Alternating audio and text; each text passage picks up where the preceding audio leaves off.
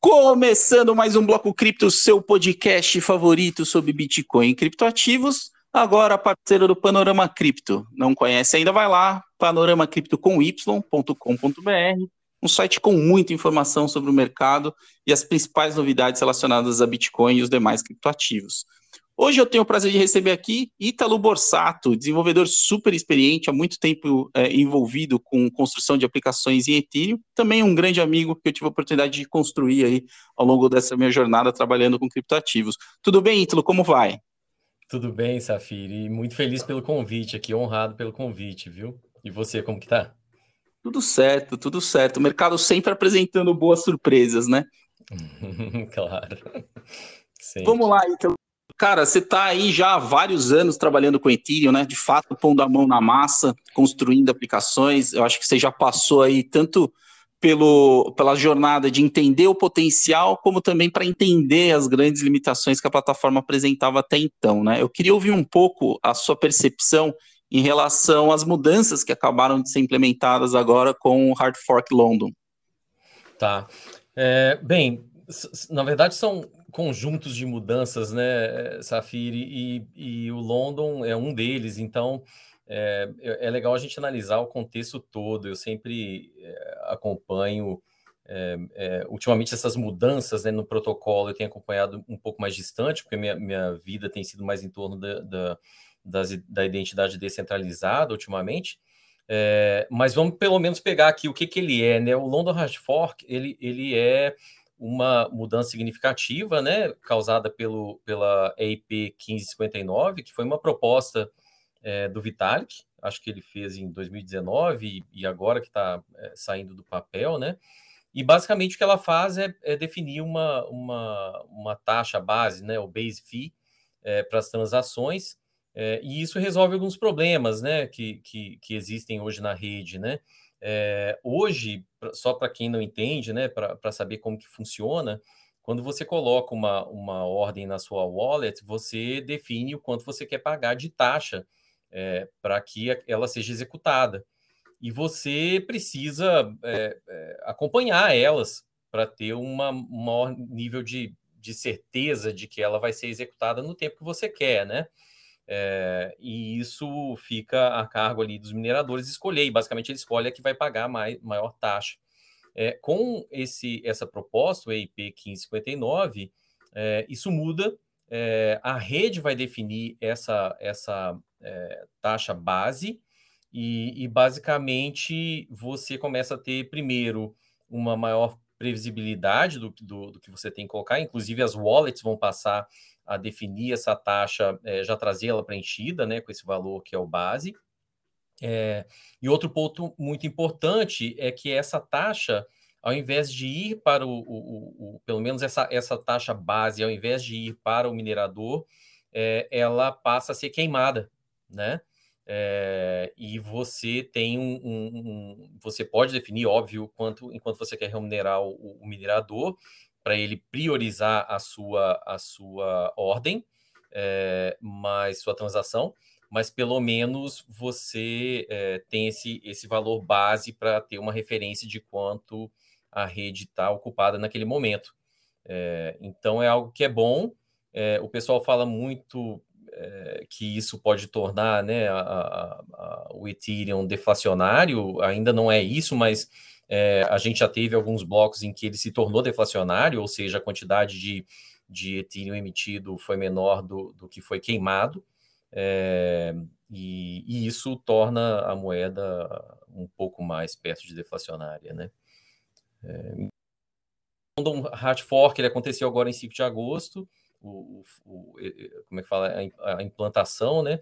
Algumas wallets ainda não estão é, é 100% compatível ali, que eu falo, não, não traz ainda essa, essa taxa base né, para o usuário ver claramente, mas a gente vê as ferramentas já evoluindo, inclusive é, se você entra no Etherscan, essas ferramentas que acompanham né, as transações, você consegue já ver é, a quantidade de Ethereum que foi queimada é, e por aí vai, né, bloco a bloco. Muito bom. E a migração para Proof of Stake, como é que se enxerga esse processo? Acho que uma coisa que foi vista como um grande benefício do, do êxito do hard fork é que o Ethereum, de certa forma, conseguiu entregar as coisas num prazo mais próximo do que estava planejado, né? Ainda existem uhum. algumas etapas até a gente ter a migração para Proof of Stake, mas o mercado eh, entendeu como um sinal positivo o êxito é, do hard fork. O que, que você acha agora para essas etapas seguintes até que a gente tenha a implementação do Proof of Stake? Quais são as perspectivas?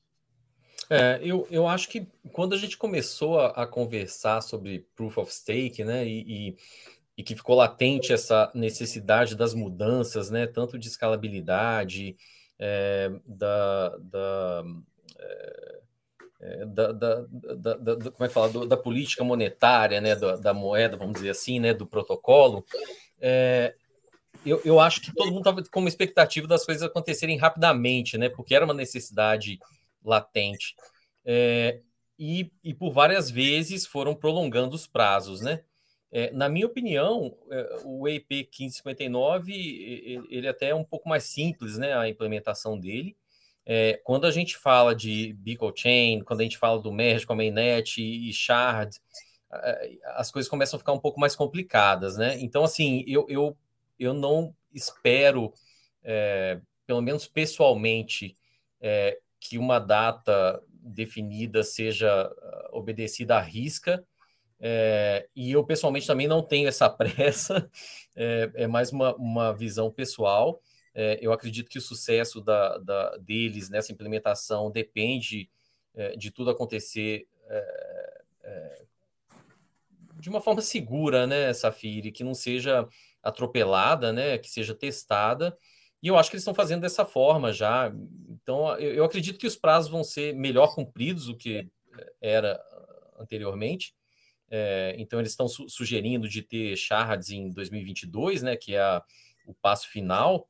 É, mas a gente tem o merge no meio, né, da, da Beacon Chain. E, e então, assim, é, tem que ver como que cada coisa vai acontecer, né? Eu acho que esse sinal do IP 1559 é, em produção, sem grandes problemas, e já o pessoal acompanhando, vendo ele rodar, é algo que traz um otimismo para todo mundo, né?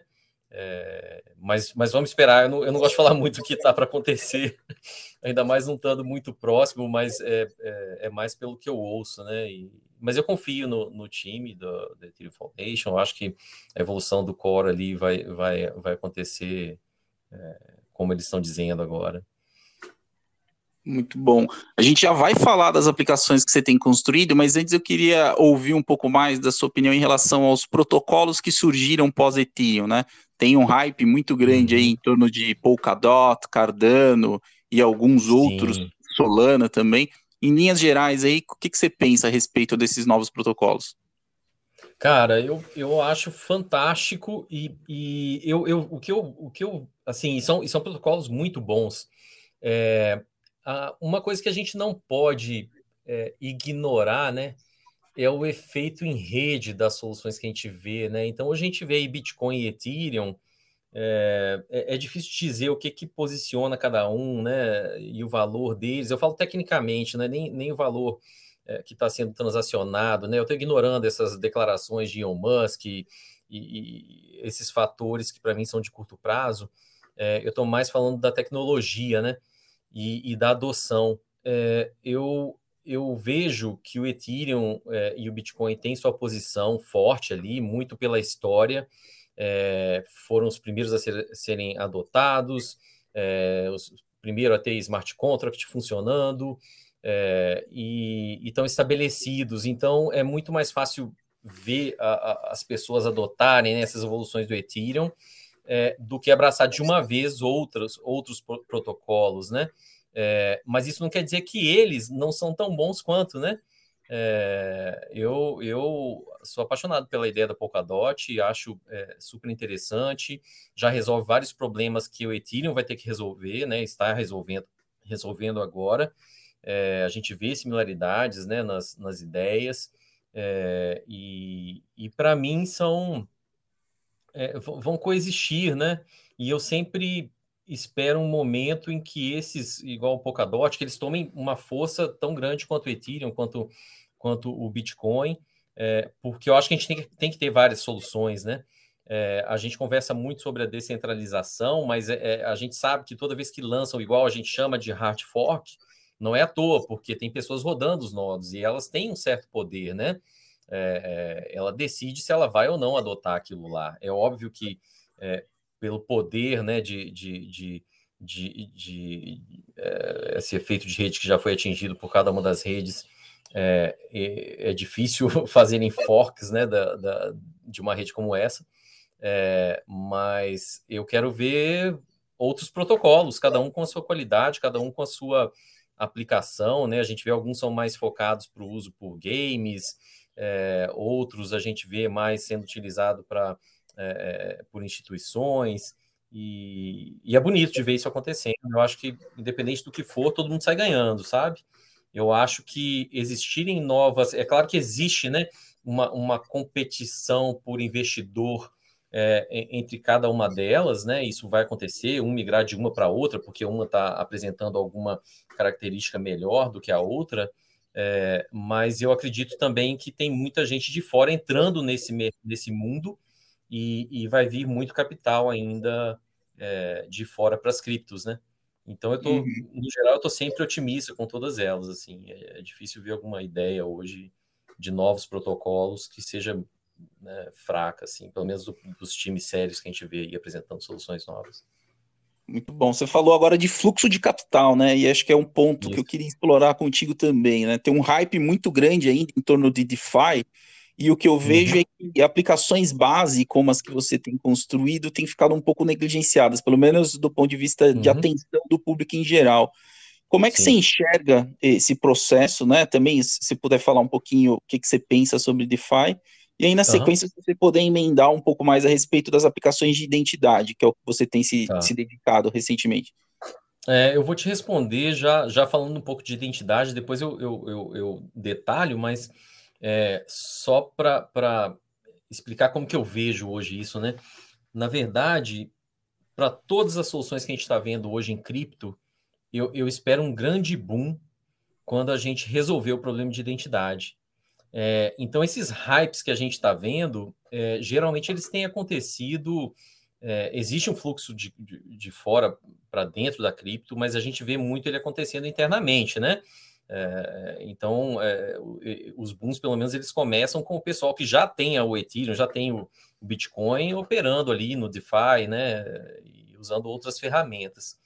É, por volta de 2000, final de 2019, é, eu já estava na Consensus, é, internamente eu passei por esse dilema. Eu falei, eu tinha a oportunidade de ir para proje projetos de DeFi, projetos de identidade.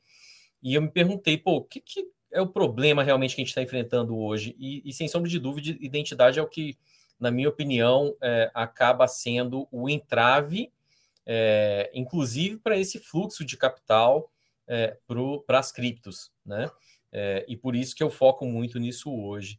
É, então eu acho que esses hypes, Safiri, eles, eles vão acontecer em ondas.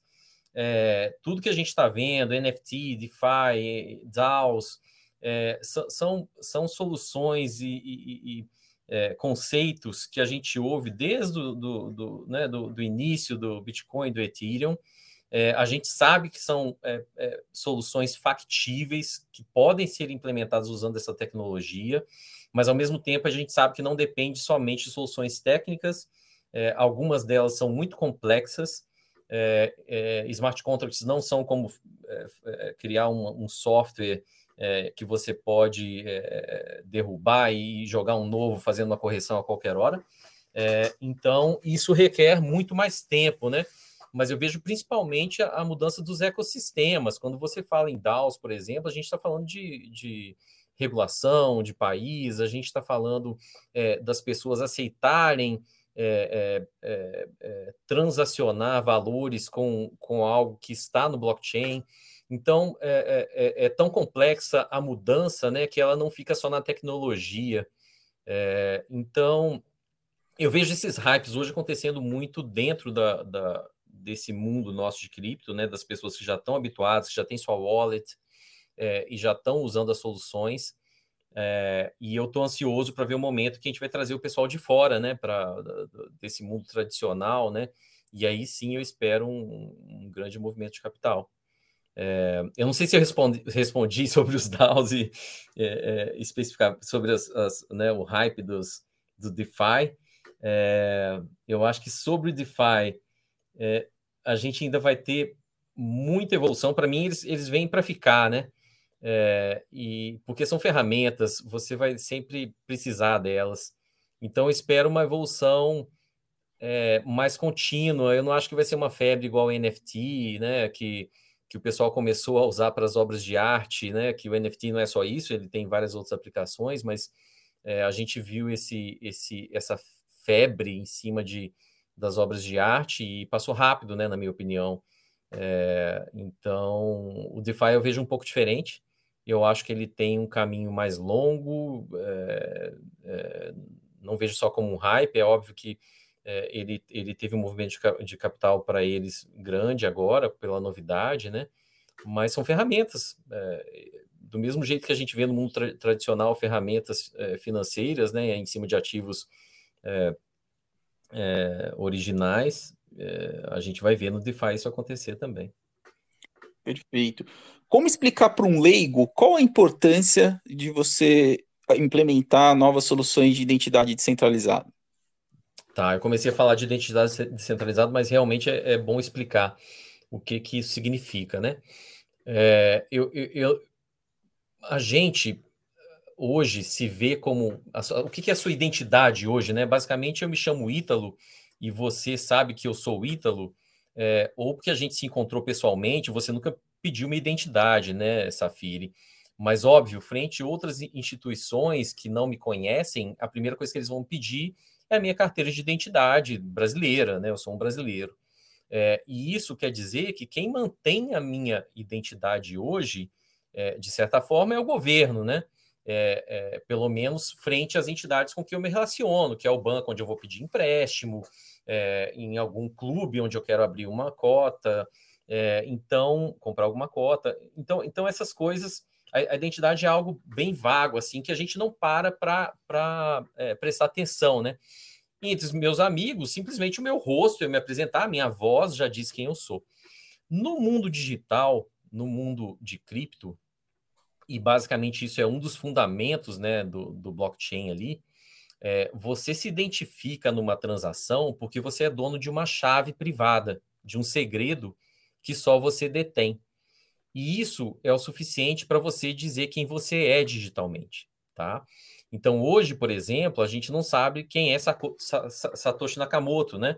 Mas se alguém usar as chaves que, que Satoshi Nakamoto utilizou quando ele iniciou é, o Bitcoin e ele assinar qualquer informação usando aquela chave, a gente vai saber que ele está vivo, vai saber quem ele pode até saber quem ele é, se ele, se ele quiser se identificar e falar que ele fez aquela assinatura, né?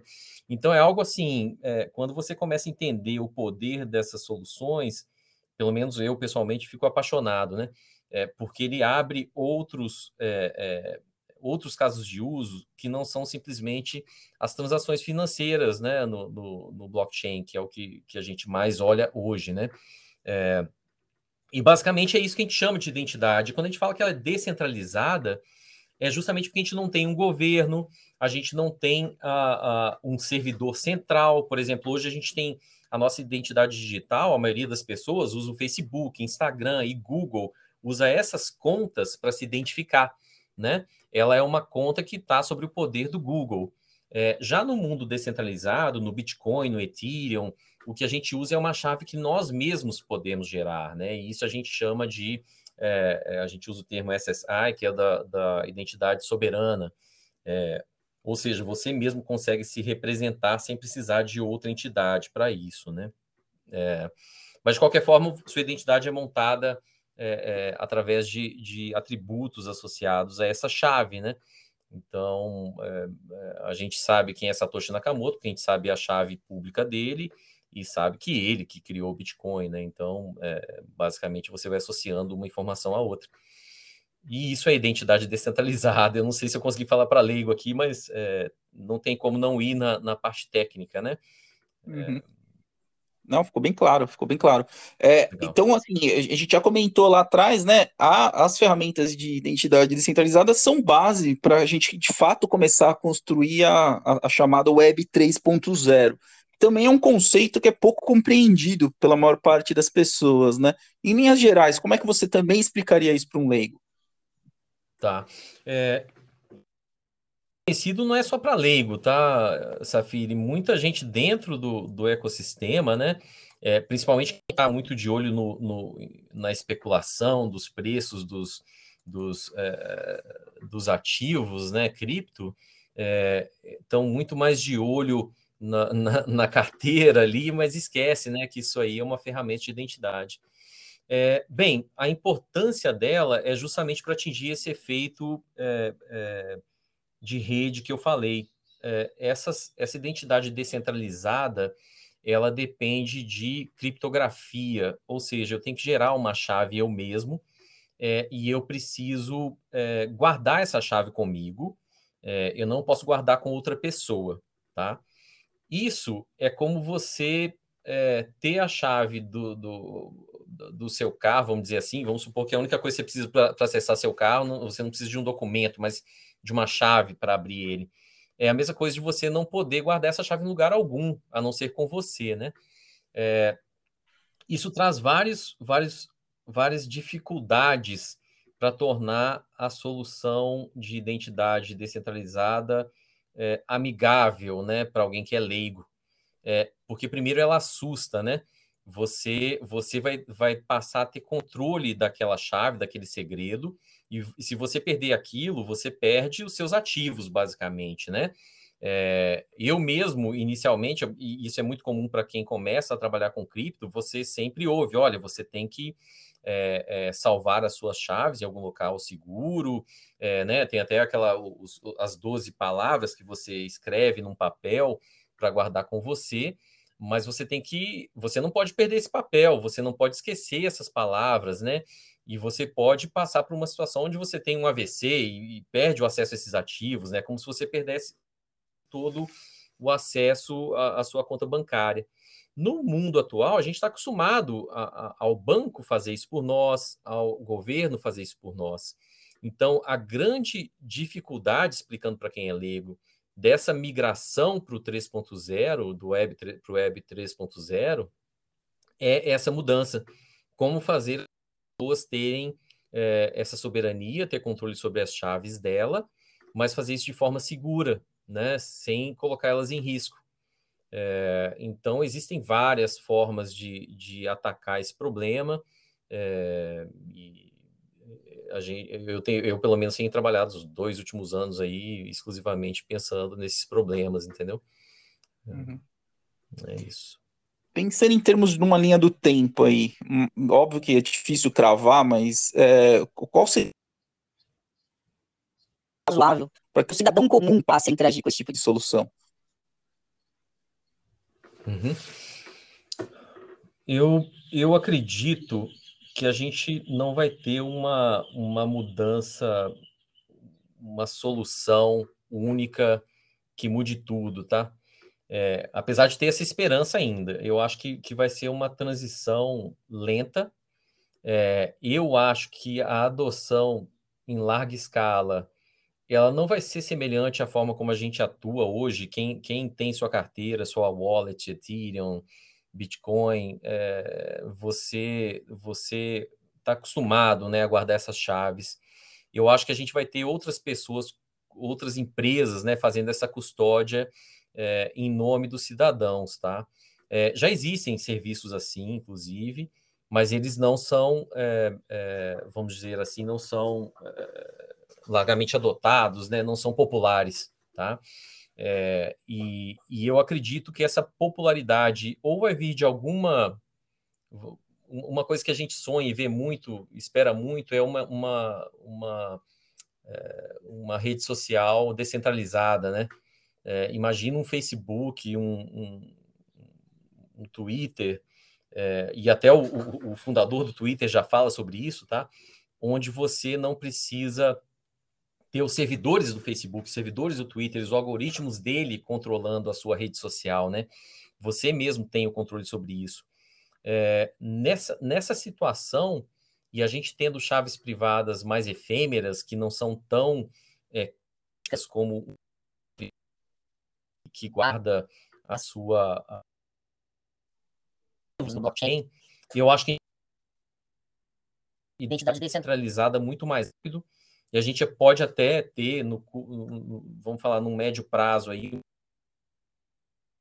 tornando é, mais popular, né, de uma hora para outra esse tipo de solução. É, fora isso, o que eu vejo é uma mudança muito lenta, sabe? Eu não sei, 10, 20 anos para a gente é, ter de forma segura as pessoas convivendo com isso diariamente, sabe? É, posso estar bem errado aqui, é difícil né, estimar assim, mas pelo menos eu vejo assim. Eu acho mais, eu acho mais fácil a gente começar a ter é, carros autônomos dirigindo para a gente do que ter essas, essas uh, uh, chaves privadas sendo cuidadas pela, pelo cidadão, tá? E basicamente é pela questão de segurança deles mesmo que eu falo isso, entendeu? Uhum os intermediários ainda serão necessários por algum tempo, né? Então, é, é, já... é, na, na, verdade, cara, intermediário, eu acho que eu mudei muito, sabe? Quando eu comecei, a, principalmente, trabalhar com identidade, é, eu comecei a achar alguns deles são interessantes, tomar conta da nossa vida, mas alguns deles precisam existir, né? Eu, por exemplo, eu me pergunto muito é, quando, quando eu invisto em cripto, é, eu mantenho esse dinheiro uh, em poder da exchange ou transfiro para uma wallet minha? Em quem eu confio mais, né?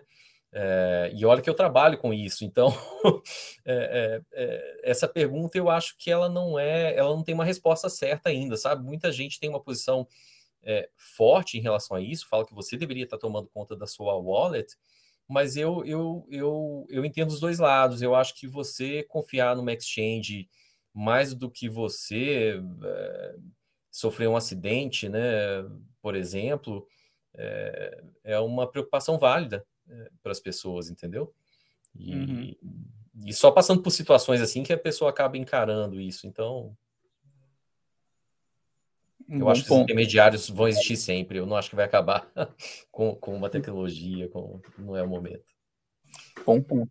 Bom, então a gente já está caminhando aqui para o final, mas antes eu queria aproveitar para ouvir um pouco mais da sua história, né, cara? Como que você uhum. se tornou um desenvolvedor de software especializado em blockchain? Qual, quais caminhos que você percorreu e também o quanto que você aproveitou da sua bagagem profissional anterior? Sim, é, na verdade, a minha vida sempre foi empreendedorismo e software, né? É, já fui diretor de, de, de fábrica de software com mais de 100 desenvolvedores, CTO de empresa de cartão, né? então sempre foi tecnologia, eu sou muito técnico, né? Tanto que eu entrei para esse mundo de cripto, é, eu vejo muita gente que entrou mais interessado na especulação, né? É, como um investimento.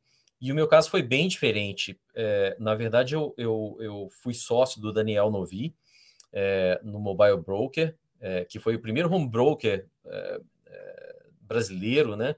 É, operando na Bovespa. Ele foi distribuído pela Agência Estado, pela Agro e pela TIM até 2014.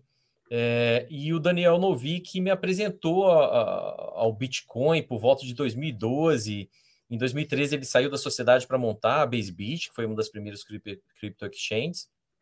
E ele sempre me convidava, depois que ele fechou a BaseBit, ele, ele foi para Consensus e ele me convidava para ir para Consensus, né? É, eu cheguei a 2015 a ter uma interação lá, comecei a construir uma, uma wallet para celular, e, e, foi em 2017 que ele me convidou mesmo para ir para um projeto em Dubai. É, nessa época eu estava como CTO da empresa de cartão de crédito aqui no Brasil, mas eu fiquei maravilhado pela, pela, pela proposta, né? É, e, e, a Consciência é uma empresa que permite você empreender lá dentro. É, isso também me chamou a atenção. É, e, e, eu fui para Dubai, na verdade, não para usar o blockchain como uma cripto, né, como uma moeda. Eu fui para lá para a gente é, fazer, eliminar papel, papelada e substituir isso por soluções utilizando blockchain.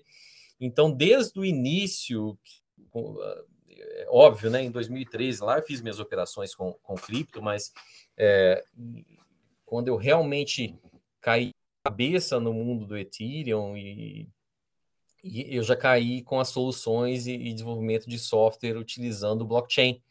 É, e a gente viu uma febre da, né, da, da, das instituições querendo os blockchains privados, né?